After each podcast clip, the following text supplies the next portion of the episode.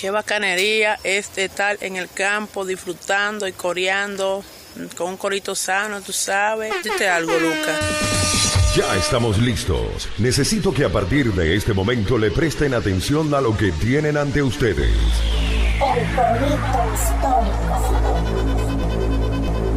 Panas y bellas damas, sean bienvenidos todos a un nuevo episodio de El Corito Histórico, el podcast donde te contamos la historia de Venezuela de una forma clara, concisa, amena y entendible.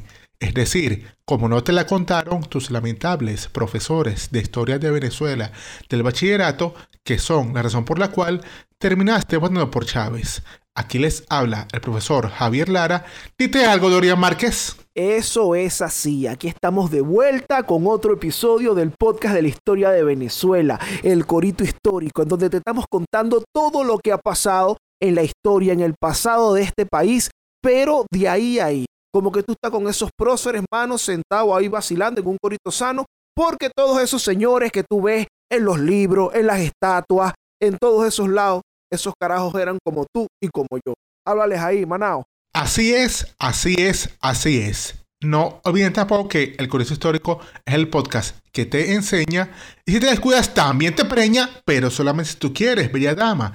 Solamente si tú y yo lo deseamos. Porque no hay una cosa por la que sigamos abogando en este 2023 que por el consentimiento por relaciones sexuales afectivas de forma consentida y consensuadas, porque es de nuestro interés que nuestros oyentes no vayan por ahí haciéndole daño a nadie y que tampoco sean dañados, porque recuerden, tú no puedes obligar a nadie a que te ame, porque eso es un crimen, está mal y no queremos que vayas preso o que termines siendo jodido.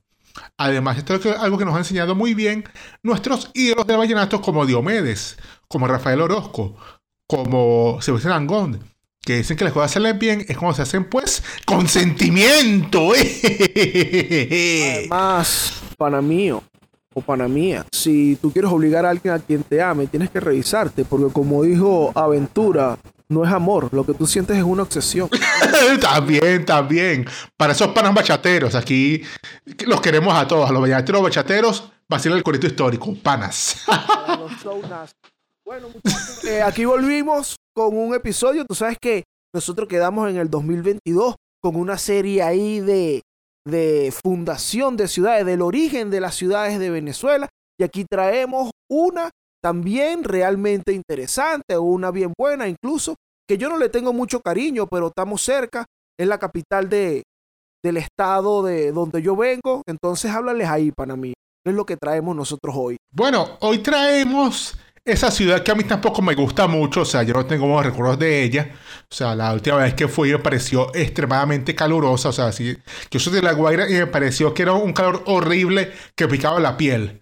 Entonces yo digo como que verga. Y de paso la sentí tan sucia como que te la mares. O sea, dije como que verga. Pero esta tiene todo lo malo de la Guaira y nada de lo bueno. Pero es una ciudad importantísima porque el episodio pasado estuvimos en el occidente con Mérida. Pero ahora vamos al oriente.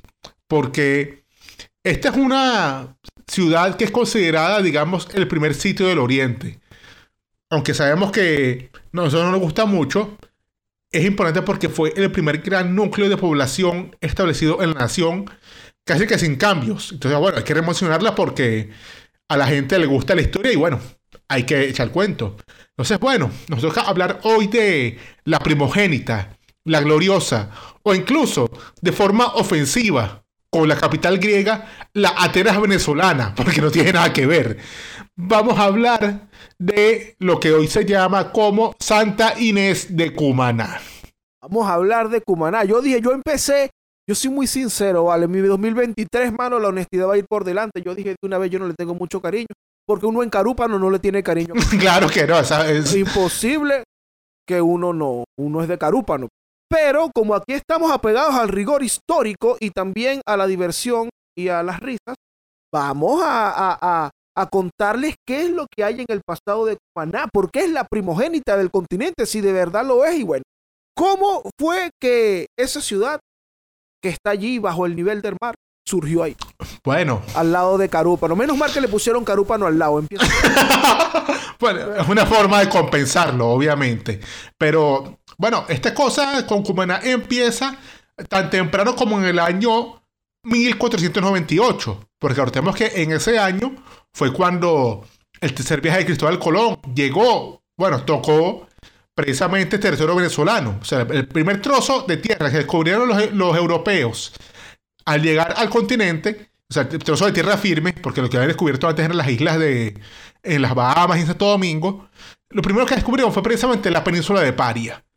Y entonces, lo primero que vio Colón, aparte de la península de Paria, fue también la isla de Trinidad, Coche, Margarita y Cubagua. Entonces, bueno, hace ese descubrimiento, nosotros echamos el cuento de esto hace, hace ya como dos años, se devuelve y pasan otras cosas. Pero lo importante acá es que lo que más le llamó la atención a los españoles que vieron este- estas islas fue precisamente Cubagua. O sea, porque notaron ahí la existencia de perlas en el fondo del mar de Cubagua. Y entonces las perlas volvieron locos. Yo vi esas cosas ahí brillantes y dijeron fue dinero real. Vamos a hacernos ricos. Y también pillaron población indígena, a la que también la vieron no con ojos de otros humanos, sino la vieron como que estos son los que nos van a hacer todo el trabajo. Nosotros nos vamos a, echar una hamaca mientras estos huevones nos hacen todo el trabajo. Entonces, bueno, agarraron indios para explotar las perlas. Tal cual ellos vieron las perlas y dijeron, como tú dijiste, dinero real. Voltearon, vieron a los indios y dijeron, dinero real. También puede ser. Y entonces agarraron indios y los pusieron a. Bueno, los esclavizaron. Unos indios a los que, de hecho, los primeros cronistas llaman a estos indios con el nombre de Cumanagotos. Pero, una vez más, y como en los episodios anteriores, ese no era el nombre real.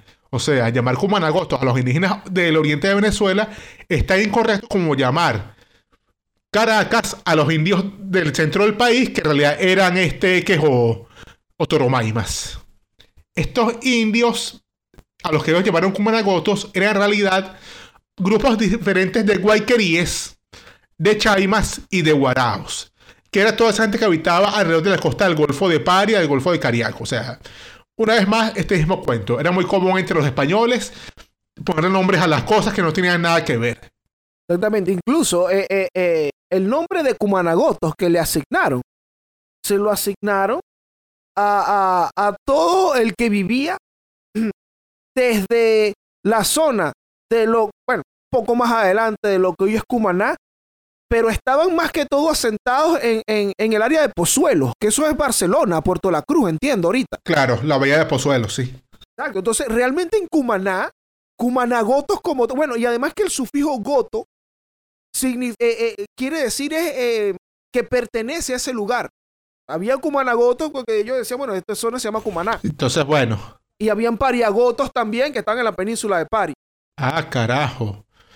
Pero la cosa es que los llaman como nagotos porque ya sabemos que no lo son.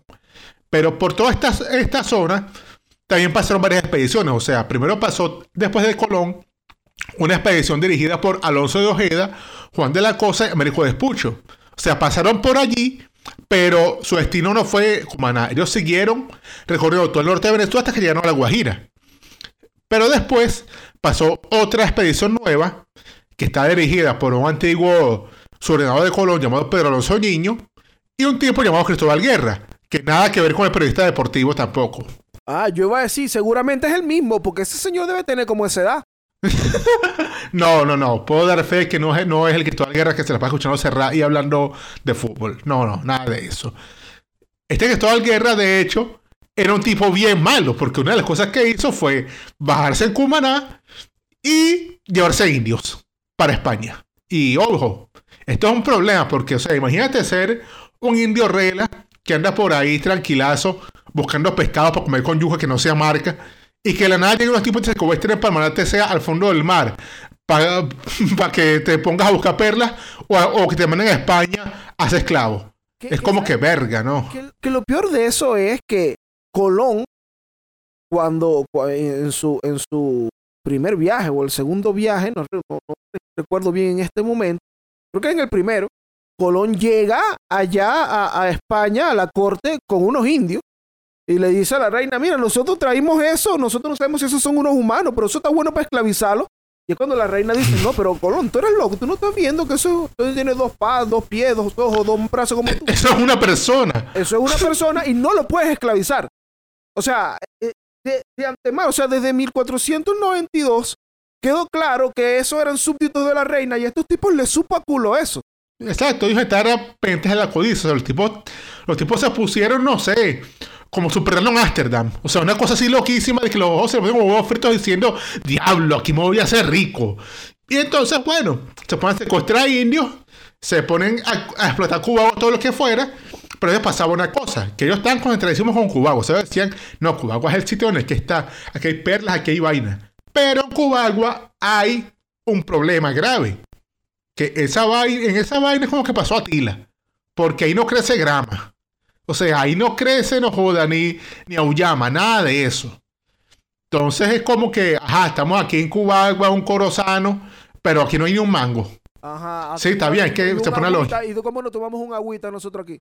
No, no, ni agua de coco había, o sea, Cuba una vaina que no joda. Entonces estaban ahí como que, ajá, sí, pero yo tengo sed, yo tengo hambre. Mano, bu- busquemos comida. Para encontrar comida en Cubagua, tienen que ser de Cubagua.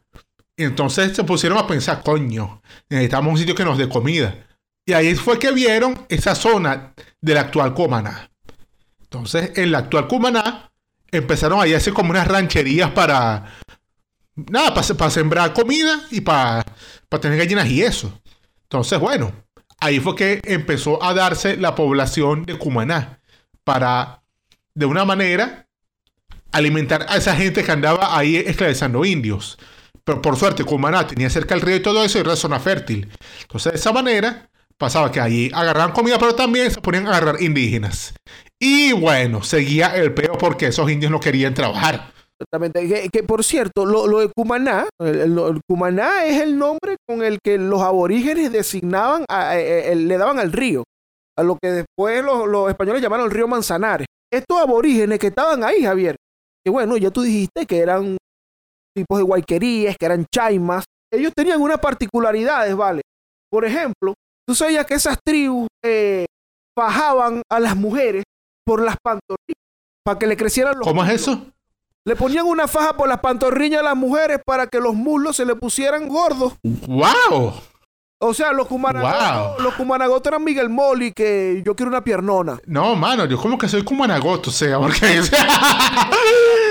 Diablo, o sea, esas mujeres culonas, oye, verga, yo soy alto como anagoto. A mí me gusta como, como, la- como le gustaban los como anagotos. Exacto. Una, una cosa es ese dato de que los cumanagotos, una costumbre de, de esas tribus, los cumanagotos que estaban en esa zona, que acostumbraban a hacer eso. Otra cosa es que ellos fueron los que inventaron el cazabe, Javier. ah, claro, eso no tenido que es un invento de los chaimas. O sea, que probablemente esa gente, después de tanto probar yuca amarga, eventualmente descubren la, la yuca buena y bueno. ¿Tú cómo que más de los chaimas, Dones? ¿Por qué te encanta una yuca?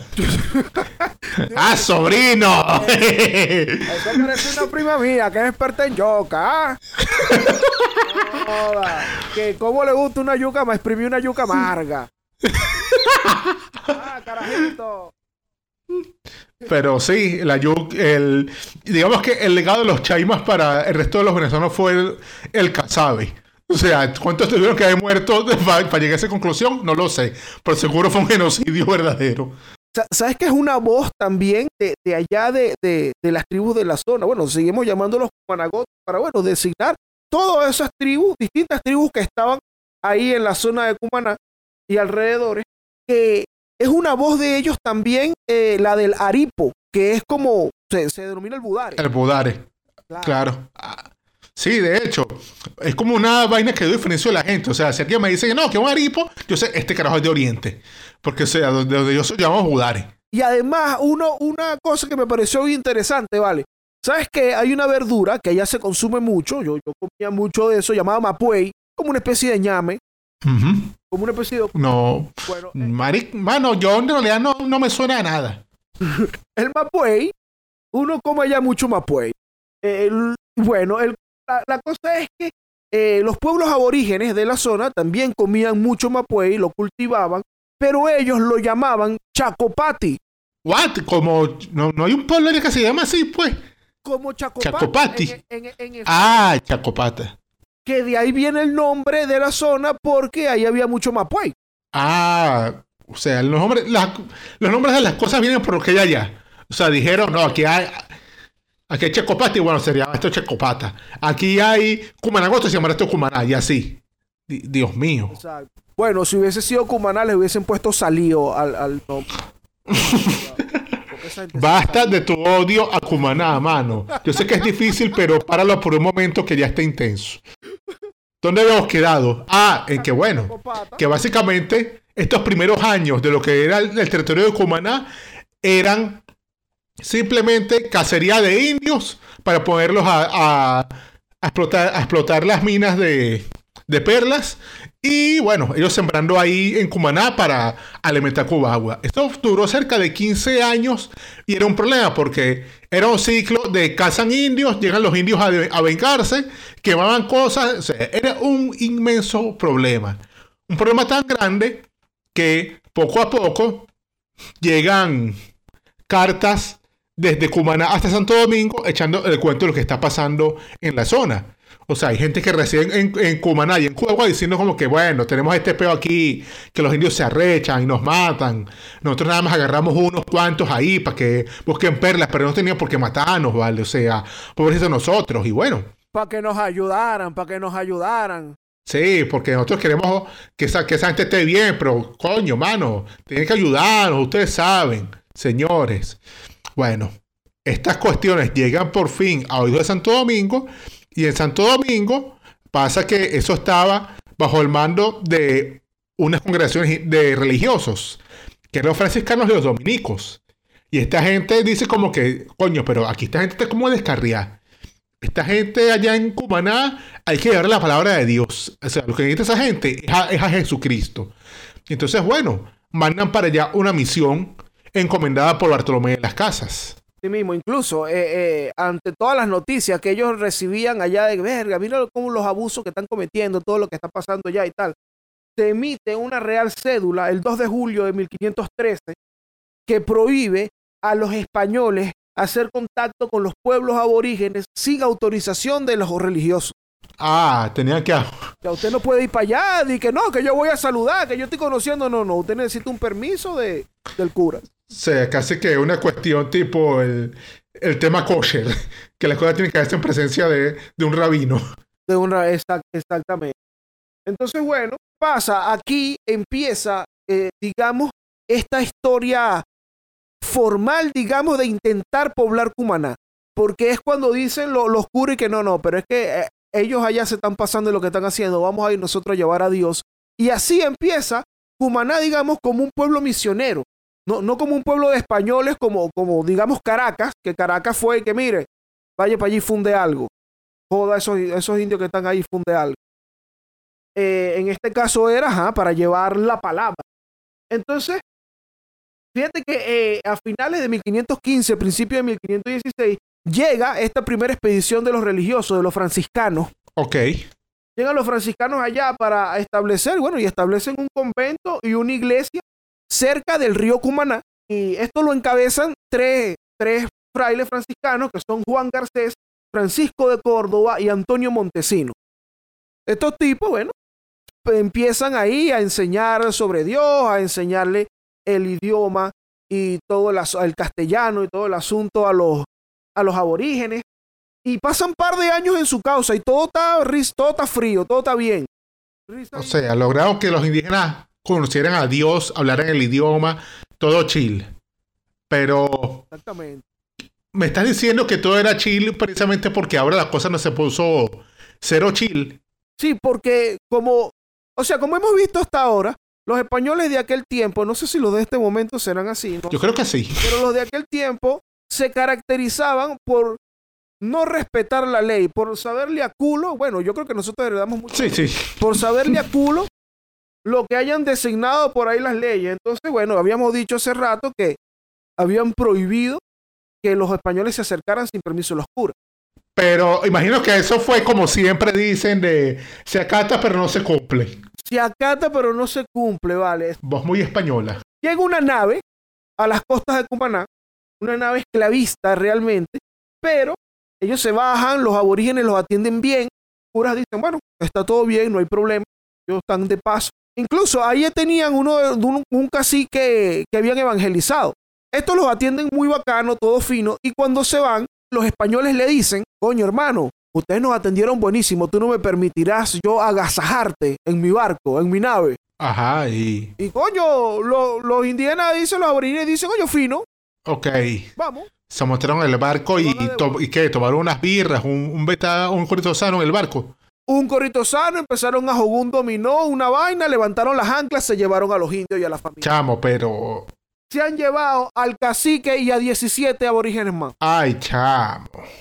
O sea, esto es otro peo. Claro. Otra vez se alzaron los indios. Y entonces empiezan esos indios en la orilla, mi hermano, eh, se están llevando el cacique. Dicen, no, esto es culpa de ustedes, porque esos son amigos de ustedes, de los curas. Ay, pagaron la vaina los curas, los hombres de Dios. Todavía no, todavía no, porque los curas dicen, Javier, no, pero ya va, yo, yo puedo arreglar esto. Ok. yo puedo arreglar esta vaina porque yo soy un hombre de Dios. Entonces, ¿qué hacen los curas? Empiezan a escribir para Santo Domingo porque dice, bueno, este, ese barco tiene que hacer una parada en Santo Domingo, Ajá. a juro, para abastecerse y toda la vaina. Y empiezan a escribir para Santo Domingo, mira, pasó esto y tal. Y bueno, le responden de Santo Domingo a los curas, mira, en efecto, aquí llegó la nave esa. Ajá. Así es la vaina. ¿Y qué pasó? Sí, bueno, marico, los carajos los metieron presos y les quitaron toda la carga porque no te era puro contrabando y además llevaban allí unos, unos aborígenes, marico, para esclavizarlos. Exacto, nos los van a devolver. ¿Y dónde están los aborígenes? ¿Dónde están? No, eh, los esclavizaron, los esclavizaron los jueces. Se los repartieron entre los jueces y los esclavizaron a ellos. Ya va. Tú me estás diciendo que, o sea, que dijeron como que, sí, aquí está la gente. Ajá, pero ¿y la gente? Eh, bueno, mano, sabes que eso no se puede hacer porque el comandante dijo que necesitaba unos indígenas por acá. Entonces, bueno, mano, tuvieron que quedar. No había nada que hacer. Tal cual. Chamo, pero por ¿Sabes favor. cuando? Es como cuando uno se preguntan, verga, le quitaron la carga a un camionero en un alcabal. Ajá, ¿y qué pasó con la carga? Exactamente eso. Se la llevó el comandante. No, el, el- mi, no, mi teniente. Sabes que el capitán pasó por acá y se le, y coño, se lo tuvo que llevar y ordenar sus órdenes. Mira, ahí hay que se, ahí hay que se quedaron 17 indígenas. ¿Cuánto? 10. No, aquí no sabemos nada de esos 8. Ah, el capitán dijo que están 5 ahí. pero ni siquiera le mandaron cuatro. Yo creo que para la próxima yo no paro un indígena con más de dos. Entonces, marico, Chamo, pero de verdad, esos eran que son tus dos cabellos, vale. O sea, se robaron toda vaina. se- entonces bueno, no los devolvieron, marico, los esclavizaron y ahí sí pagaron los curas. Ah, ahí se, como no, se dieron cuenta de que no había nada que hacer, los indios dijeron, ah, bueno, entonces la van a pagar ustedes. Y los escoñetaron. Ustedes, ustedes se están tardando mucho. ¿Dónde está la familia mía? No, mira, pero es que ellos están allá trabajando, trabajando. Yo sé cómo es el trabajo de ustedes. Así, ustedes no tienen beneficios, ahí, ahí no te dan vacaciones. Eh, que, que sí, eh, los cumanagóticas. Yo sé que ustedes los ponen a trabajar en un call center. Los tienen trabajando para Salvafus. Qué vaina. Bueno, total que esta vaina queda así, destruyen el pueblo. El año siguiente reconstruyen el convento, crean otra iglesia. Los indios, ok, mira, aquí la pasamos mal el año pasado, ok, está bien, pero vamos a llevar la fiesta en paz, ok. Pero en 1520 ocurre exactamente lo mismo. Llega un esclavista de Cubagua llamado Alonso de Ojeda, que no tiene que ver con el Alonso de Ojeda famoso. Claro, porque ese, ese está en Ciudad Ojeda, probablemente. Exact, exactamente. Este Alonso de Ojeda se lleva al cacique de la tribu de los Tagares, engañándolo también. Que además son arrechos, se llevan al cacique, se llevan al jefe. Entonces no hay nada que les dé más arrechera a esta tribu que, coño, me van a llevar. Claro. Entonces, ¿qué pasa? Las tribus vecinas se levantan en armas, incluyendo unas que tenían caciques evangelizados ya. Yo no sé quién le ponía los nombres, porque estos que se, van- que se levantaron eran Don Diego y Gil González. Gil González. No, eso se demuestra que es todo un, todo un oriental, porque, o sea, los orientales tienen esos nombres así, que sin un apellido por nombre. Es verdad, como mi tío Pedro Alcántara. Ese mismo. un saludo al tío Pedro, Pedro Alcántara. Es verdad. Bueno, entonces eh, Gil González y Don Diego se molestaron y unos jodas fueron y escoñetaron esos conventos, Javier. y a los frailes también los mataron y pagó todo el mundo. Chamo, Entonces, ¿qué pasa? La Real Audiencia de Santo Domingo se entera de lo que ocurre y dice, ah, no, pero ¿cómo? otra vez este peo. ¿Ya cuántas veces ha pasado? No, pero esta vez la Real Audiencia que dice cómo, porque antes fueron los curas que dijeron, no, pero necesitan de Dios. Y ahora la Real Audiencia dice, ¿cómo va a hacer esto? Vayan a castigar a esos indios. ¿Cómo que castigarlos si ellos se estaban era vengando? Se estaban defendiendo en todo caso. Y se estaban era defendiendo, exactamente. Entonces, lo, lo- le mandan al capitán Gonzalo de Ocampo a castigar a esos indios. El tipo cumple, pero dice, coño, vamos a reconstruir la vaina aquí. Ajá. y hace de nuevo el convento, crea dos castilletes para defenderlo. Este es el tipo que le da el primer nombre español a la zona, lo bautiza como Nueva Toledo. Eso lo he escuchado, ese Nueva Toledo, lo he escuchado por ahí. O sea, Claro. Incluso hay un hotel allá muy famoso llamado Nueva Toledo. ¿un hotel o un matadero? No, eh, que creo que es un hotel. Ah, Entonces llega Gonzalo de Ocampo, hace Nueva Toledo. Esto es eh, el año 1520. Al 1521, Bartolomé de las Casas recibe la autorización real para evangelizar. Mira la zona que le dan a, a- a Bartolomé para que evangelice. háblales. Hermano, usted tiene permiso nada más, nada más desde la zona de Paria hasta Santa Marta. Mano, pero esa zona es toda Venezuela. Y dijeron nada más, nada más. ¿Te parece poco llevar la palabra de Dios a Venezuela? Tío, chamo, pero se da, se da labor. Pero bueno, Bartolomé viene, llega a Cumaná y dice, bueno, eh, aquí esto está como en paz, ¿verdad? Me he dado cuenta que no han llegado más noticias chimbas. Y él se queda dos meses ahí en Cumaná. Y se da cuenta y contabiliza en ese tiempo que, sea, que sigue la esclavitud y la, la casa de, de aborígenes y que se han llevado 600 en los últimos 60 días. Coño, o sea, ha registrado. Eso, ah, eso es la vaina por la que es famoso Bartolomé de las Casas. O sea, fue el primer carajo en denunciar todo el tema de esclavitud indígena. Y fue precisamente en parte por un informe hecho en Venezuela. Orgullo, orgullo patrio, vale.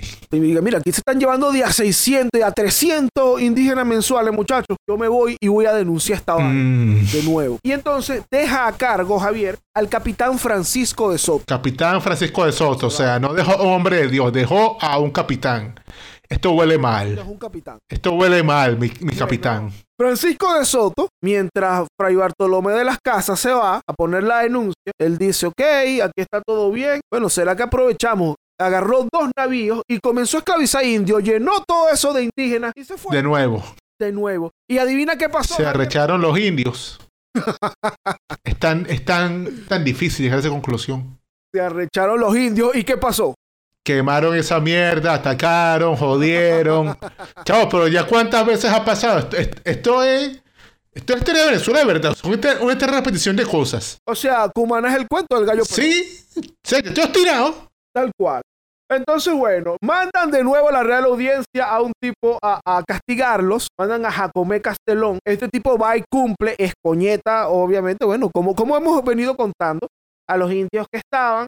Y decide construir una fortaleza. Construye la fortaleza porque la que había la quemaron lo- los aborígenes. Y él quedó muy contento, muy fino. Y con el tiempo, normal, empezaron a construir unas casitas alrededor de esa fortaleza que él hizo. Y él dijo, ah, bueno, esto se va a llamar Nueva Córdoba, 1528. Ah, o sea, ya no era Nueva Toledo, era Nueva Córdoba.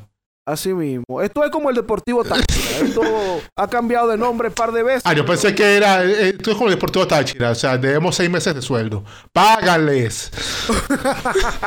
También allá seguramente ah, le den seis meses de sueldo siempre. Paga Jorge Silva. El... bueno, Castelón funda su nueva Córdoba y aquí se prende una controversia interesante, jugosa. Cuéntame, o sea, ¿qué pasó ahora? Ahora quién se robó unos indios. Pues no, porque tú sabes que Cumaná creció o apareció como, ya tú lo comentaste, de, de granero de ciudad de apoyo para Correcto. Cumaná, mientras ellos explotaban ahí sus perlas. Entonces, coño, Cumaná tenía todos los recursos y toda la vaina. ¿Qué proponen desde Cubagua? Mira, nosotros deberíamos gobernar Cumaná. Adiós, carajo. O sea, la capital de Cumaná debería ser Cubagua. ¿Y con, con qué derecho? Nosotros deberíamos hacer eso. Entonces le escriben al rey, le escriben al rey proponiéndole eso. Y en 1534 el rey dice, oye, usted tiene razón, ustedes deberían gobernar esa vaina. Y cuando llega la vaina cumaná, los cumaneses se dicen, mira, seas... Tropete verga. no seas tan huele verga tuche. Que dicen los los cumaneses, no, a mí, que a mí no me van a gobernar esa de mierda. No, sí, está bien, pues. Y bueno, eh, los cumaneses se ponen bravísimos y dicen, yo no me voy a dejar gobernar. Los de Cubagua escriben para donde el rey que mire, denme a mí esa gobernación que yo voy a mantener. No, usted no tiene que mandar dinero para acá, yo lo voy a mantener. Nosotros aquí en Cubagua mantenemos eso, porque ellos eran los Lannister, ellos estaban sobre la mina de oro. Claro, tenían el poco de perlas ahí, o sea, estaban sobornando. Exactamente. ¿Qué dijeron los cumaneses? Los cumaneses dijeron textualmente que preferían destruir todo y quemar el pueblo antes de someterse a Cuba. Oye, eso es una forma seria de, de decir, nosotros queremos, no queremos nada que ver con eso. Y pues los tipos, no, no. Entonces, bueno, ellos fueron a reclamar, cuando el rey manda la autorización, ellos fueron a reclamar eh, en la ciudad y Jacomé Castelón y que yo no les voy a entregar el pueblo. Y no, y nunca entregó la fortaleza. Esto es 1534. Ahí pasan veintipico de años porque Javier es en primero de febrero de 1562 cuando vuelve a llegar, digamos, gente a, repoblar, a- a- llega un- un- una sangre nueva, digamos, a, a Cumaná con Fray Francisco de Montesino, que refunda Nueva Córdoba y crea un cabildo. Ah, o sea, y ahora le da como un estatus superior. Que si hay un cabildo, le está dando poder a la gente que vive allá. Y que si hay un cabildo, aquí no va a venir nadie de Cubagua y que... No, Claro, porque ahí se le puede lanzar, ajá, ¿y ¿tú tienes cabildo? Nosotros sí, tú no. exacto. Usted puedes gobernar yo a ti. Exactamente. Entonces, bueno, eh, ellos crean su cabildo y ya ahí, en efecto, ya hay una fórmula de gobierno oficial porque reportan a, a Santo Domingo y todo el asunto. Esto es 1562. Pero ¿qué pasa? Eso seguía siendo... eh, eso era un dolor de cabeza. O sea, de ahí se recibían muchas comunicaciones, muchas noticias, ataques también de naves esclavistas, no solo españoles. Entonces, Ah, también jodían por ahí que si franceses, holandeses, ingleses. Coño. Entonces, es el rey decide, pero ya, yo necesito que alguien me arregle eso, ya yo no puedo estar, ya que no nos podemos estar preocupando y que por Cumaná. Entonces, hace el, eh, es el 24 de noviembre de 69 cuando se designa a Diego Fernández de Serpa como gobernador de la provincia de la Nueva Andalucía y Paria, que bueno, es todo el territorio de la península de Paria, Margarita, eh, lo que hoy es el estado Monagas, to- to- toda esa zona. Y él llega a Cumaná. Lo curioso de esto es que debían estar tan obstinados de, de- de las noticias de la zona que a Fernández de Serpa le dan la autorización para gobernar la zona por dos vidas. Dos vidas. Dos vidas, sí. Usted me va a reír arreglar Cumaná. No, pero yo no tengo tiempo. Dos vidas le voy a dar. Carajo, pero ¿y cómo garantizas que ese hombre cuando muera va a revivir también en Cumaná? O sea, ¿cómo le vas a dar ese doble castigo? Bueno, y, bueno, por dos vidas le dan a Fernández eh, de Serpa la autorización sobre Cumaná. El tipo llega allá sobre la provincia, sobre la zona, en Nueva Andalucía. Él llega a Cumaná, reconstruye todo lo que había ahí, ah, lleva gente además y levanta un acta. Que esta acta, aquí sí me parece, coño, útil e interesante. Porque el acta dice que de aquí en adelante y para todo el tiempo y por siempre, esta ciudad llevará el nombre de Cumaná. Eso no va a Toledo, eso no va a ya basta, Cumaná, Cumaná y punto. ya, basta. O sea, él dice como que eso de nueva, eso es pavoso. No, no, no, se llama Cumaná. Exacto, exacto. Y ya, todo el que viene aquí le quieren poner un nombre a esto, ya basta. O sea, él di- lanzó eso como para decir, y que no venga para acá dentro de 400 años un chavista, así que esto se va a llamar, no sé, no sé, ciudad indígena. O, o Huaycaipuro. Huaycai- Huaycaipuro del Oriente. Vainas así. Ciu- Ciudad Cumanagoto. Cumaná y listo. Entonces se va a llamar Cumaná. Fíjate que esto ocurre 54 años después de que van los primeros frailes a poner un convento y se lo queman y todo el cuento. Oye, es un tiempo bastante amplio si nos damos cuenta. Bueno, pero aquí vemos por qué tardó tanto. O sea, si cada vez que se fundaba algo, eh, venían unos tipos, se secuestraban indios y después los lógicamente se rechaban, no se podía establecer nada allí de, de forma estable. ¿Que ¿Por qué es la primogénita del continente? Bueno, porque eh, en Cumaná, en efecto, en esa zona, es donde se tuvo la primera intención de, poblar en tierra firme. Y claro, se empezó en aquel momento y era todo inestable, pero bueno, siempre hubo un poblado ahí. Sí, un poblado más no ciudad. O sea, no fue como lo que comentamos de Caracas ni nada de eso, o lo de Mérida. No, o sea, esto fue poblado. Poco a poco se empezó siendo un, sitio donde sembraban cosas, un sitio donde se ponía casa indios, y bueno, ya después es que evolucionó tras como 50 años a ciudad. Pero Dorian, una vaina que yo encontré es que esto se llama Santa Inés de Cumaná. Pero ¿cómo eso se llama así tras la orden de, de este carajo Fernández de que iba a ser Cumaná, juro? Lo que pasa es que eso es cuando eh, en, en, las ciudades o en las fundaciones españolas, cristianas, sabes que toman un, un patrono. Correcto. Cumaná no tenía patrón. Él dice, esto se llama Cumaná. Ya. Y, y, y, y, no hay peor. En 1569. Ocurre que en 1572, ¿cuántos? 70, tres años después, ocurre el 21 de enero, día de Santa Inés, un ataque indígena, un ataque de los aborígenes que quedaban por allí a, los, a, a la ciudad de Cumaná, al poblado que había allí.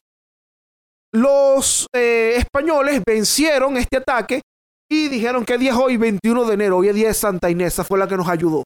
Ah. Y bueno, esa va a ser nuestra patrona, como que Santa Inés era racista, como que... Santa Inés les dijo, maten a esos indios. Ah, exactamente, que yo los voy a ayudar a escoñetar esos huevos. Tranquen toda esa mierda. Entonces es el mismo Fernández de Serpa, si te fijas, que tres añitos después, como que bueno, ahora esta va a ser la patrona. Claro, no habían pasado dos días Bueno, todavía. Pero es, pero es de, de nuestra Santa Inés, pues. Ah, ok. O sea, no es que se fundó con ese nombre, sino que años después, en honor a ella y, la, y a la victoria que tuvieron sobre los indígenas, dijeron, no, todo esto coincide. O sea, se va a llamar Santa Inés de Cumaná. Y ahí quedó Santa Inés de Cumaná como el nombre real de esa zona no muy querida por nosotros. Difer- diferente a Caracas, que sí la hace en honor al patrono, el día del patrono. Esto va a ser. Ella, Caracas nace con el patrono. Exactamente, con Santiago de León. Y le llegó tarde. Cl- Ah, claro. Bueno, pero es que ya como vemos, Cumaná es de verdad distinta. Sí, sí, sí, sí. O sea, te- tiene unos orígenes que si los ves, o sea, no podía ser como Caracas, porque, o sea, aquí esta cosa se hizo, primero, más lento y segundo, por unos pasos bien, digamos, torpes. Exactamente. Pero bueno, Cumaná, bueno, aquí como hemos visto hasta ahora, una, una historia bien interesante porque le cambiaron el nombre como dos veces, llegaron como cuatro expediciones, un cuento del gallo pelón, la gente de Cubagua queriendo gobernarlo. Exacto, o sea, demasiadas cosas que, oye, es una historia interesantísima y loca. Pero creo que llegamos hasta aquí con esto de Cumaná, ¿no es así, Dorian? Así mismo, así mismo. Aquí hemos llegado al final de este episodio, panes míos. Si ustedes se vacilaron eh, esto, diles ahí, Manao, qué es lo que tienen que hacer. Vacilaron este episodio al corriente. Bueno, si les gustó este episodio y lo están vacilando acá en YouTube en el canal de Daniel Herrera Farías Presenta, denle like. Un like siempre es un alto agradecimiento. O dejen comentarios diciendo que les gustó, que se vacilan y todo eso, o sugerencias para futuros episodios. Y si nos escuchan en las plataformas digitales como Spotify, Apple Podcasts, Google Podcasts, Evox y demás, bueno, compártanlo para que más gente lo vacile con lo vacilen y todo eso. También, si tienen ideas, preguntas, dudas para futuros episodios, pueden ir a la sección de Chance llama Elmer en nuestra página web www.elcorrehistórico.com y allí dejar su pregunta. Pero claro, recuerden siempre tratar de ser lo más breves posibles, dejar su nombre y apellido para que así se los, se los respondamos cuando volvamos con Cheyenne. Se llama Elmer. También quería agradecer por esta vía a toda la gente que fue a Palo y Chamisa allá en Madrid que fueron al evento de Daniela Farías presentando su libro, porque mucha de esa gente se acercó a, se acercó a mí para por el curso histórico. Bueno, a mí y a Dorian. Y de verdad fue algo muy agradable. O sea, mucha gente ahí vacilando diciendo, oye, qué bueno el corito, porque de verdad tienen razón, el corito es lo máximo.